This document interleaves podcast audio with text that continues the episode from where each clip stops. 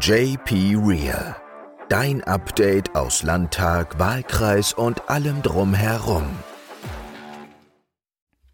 Ja, hallo und herzlich willkommen zu einer neuen Ausgabe von JP Real mit meinen ganz persönlichen Themen der Woche.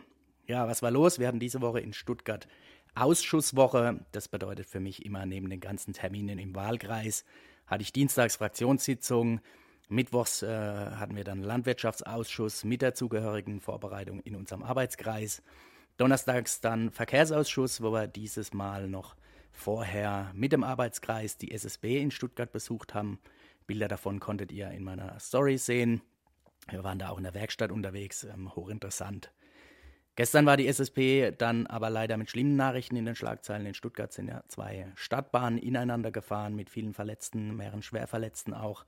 Und deshalb an dieser Stelle auch die besten Genesungswünsche an die Verletzten und ähm, alles Gute.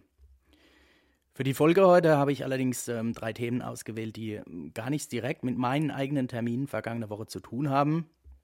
Denn zum einen ist heute am Samstag, äh, wir haben den 24. Februar und da jährt sich der brutale Angriff Russlands auf die Ukraine bereits zum zweiten Mal. Es herrscht dort immer noch Krieg, verbunden mit dem ganzen schrecklichen Leid, ähm, das ein Krieg so mit sich bringt. Und es ist leider auch immer noch ähm, kein Ende in Sicht. Ganz im Gegenteil, äh, Putin lässt weiterhin Offensiven fahren, äh, lässt immer noch nicht von seinem irrsinnigen Ziel ab und setzt auch im Inland, in Russland selbst, äh, ganz schreckliche Zeichen. Ihr habt es alle mitbekommen. Ähm, ziemlich genau vier Wochen vor der Präsidentschaftswahl ist sein schärfster Kritiker Nawalny plötzlich mysteriös zu Tode gekommen. Und ähm, diejenigen, die dann auch dem Tode Nawalny bzw. ihm selbst äh, gedenken wollten, ähm, vielleicht Blumen niederlegen wollten, die wurden dann ebenfalls verhaftet oder zumindest massiv daran gehindert, dies zu tun. Und ähm, das ist schrecklich, das ist ein ganz schreckliches Zeichen, während hier bei uns in Deutschland immer noch äh, einige der Meinung sind, wir leben hier in der Diktatur und das auch immer noch laut rausschreien, ähm, sieht man in Russland ganz klar, was das tatsächlich bedeutet. Ähm, ja, das besorgt mich schon ziemlich. Zurück zur Ukraine. Ähm, ganz klar, Deutschland steht weiterhin ähm, ähm, ganz klar uneingeschränkt an der Seite der Ukraine, wird dafür auch international hoch geachtet. Ähm, kürzlich wurden Abkommen zwischen Zelensky und Scholz auch abgeschlossen wieder. Ähm, das ist ähm, stark, dass wir da beständig bleiben.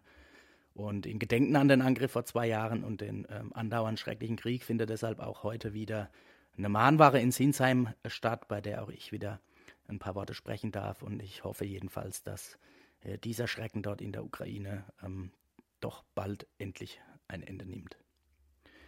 Ja, und landespolitisch gab es äh, vergangene Woche tatsächlich auch eine bemerkenswerte Zusammenkunft, denn die Spitzenpolitiker und Spitzenpolitikerinnen des Landes, nämlich die Fraktionsvorsitzenden aller demokratischen Parteien, der Ministerpräsident und die Kultusministerin haben sich in Stuttgart getroffen, um über das Thema Bildung und eine ähm, ja, tatsächlich lagerübergreifende Bildungsallianz zu sprechen. Und das ist insofern bemerkenswert, als dass nun wohl auch endlich die ähm, Regierung oder das von Seiten der Regierung erkannt wurde, dass man sich hier nicht mehr im, im politischen Klein-Klein verlieren kann, sondern auf die nächsten 15, 20 Jahre und noch länger ähm, tatsächlich parteiunabhängig an einem Strang ziehen muss.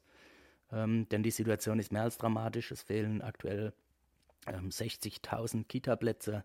Um diese abzudecken, fehlen nochmal knapp 17.000 zusätzliche Fachkräfte. Äh, man rechnet damit, dass bis 2035 16.000 Lehrkräfte in Baden-Württemberg fehlen. Und da erkennt man schnell, dass es eben nicht mehr reicht, jetzt irgendwelche kleinen Schrauben zu drehen, ähm, da muss ein großer Wurf kommen, der äh, auch dauerhaft ist, nicht in der nächsten Legislatur dann wieder umgedreht wird und mal wieder neue Ideen hat und irgendwas ausprobiert. Ähm, denn man muss klar sagen, wer jetzt nicht in die Bildung investiert, äh, wenn wir da jetzt nicht Geld in die Hand nehmen, verspielen wir die Zukunft unserer Kinder. Oder wie John F. Kennedy auch mal sagte, es gibt nur eine Sache, die teurer ist als Bildung, keine Bildung. Ja, und noch ein anderes bundespolitisches äh, bemerkenswertes Thema, auch das habt ihr sicher alle mitbekommen. Der Bundestag hat zugestimmt der Cannabis-Teillegalisierung. Ähm, einige wird es freuen, einige kritisieren das Ganze. Es soll aber jetzt ab 1. April erlaubt sein, 25 Gramm mit sich zu führen. Zu Hause soll man sogar 50 Gramm besitzen dürfen und dazu soll es auch erlaubt werden, privat maximal drei Pflanzen anzubauen und der THC-Gehalt soll bei maximal 10% liegen. Und damit soll das ganze Thema entkriminalisiert werden. Es soll der Schwarzmarkt und damit auch ähm, gefährliche Ware, hochdosierte Ware eingeschränkt und bekämpft werden. Ähm, ich bin sehr gespannt, wie es da noch weitergeht.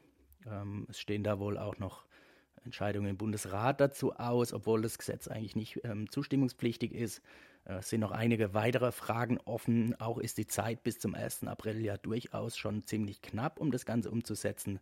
Ähm, ich bleibe da aber weiter dran an dem Thema und greife das gerne auch nochmal in einer der nächsten Folgen auf. In diesem Sinne euch noch ein schönes, entspanntes Wochenende, einen guten Start in die neue Woche. Bis dann, euer Jan-Peter. Höre auch nächste Woche wieder rein bei JP Real, deinem Update aus Landtag, Wahlkreis und allem drumherum.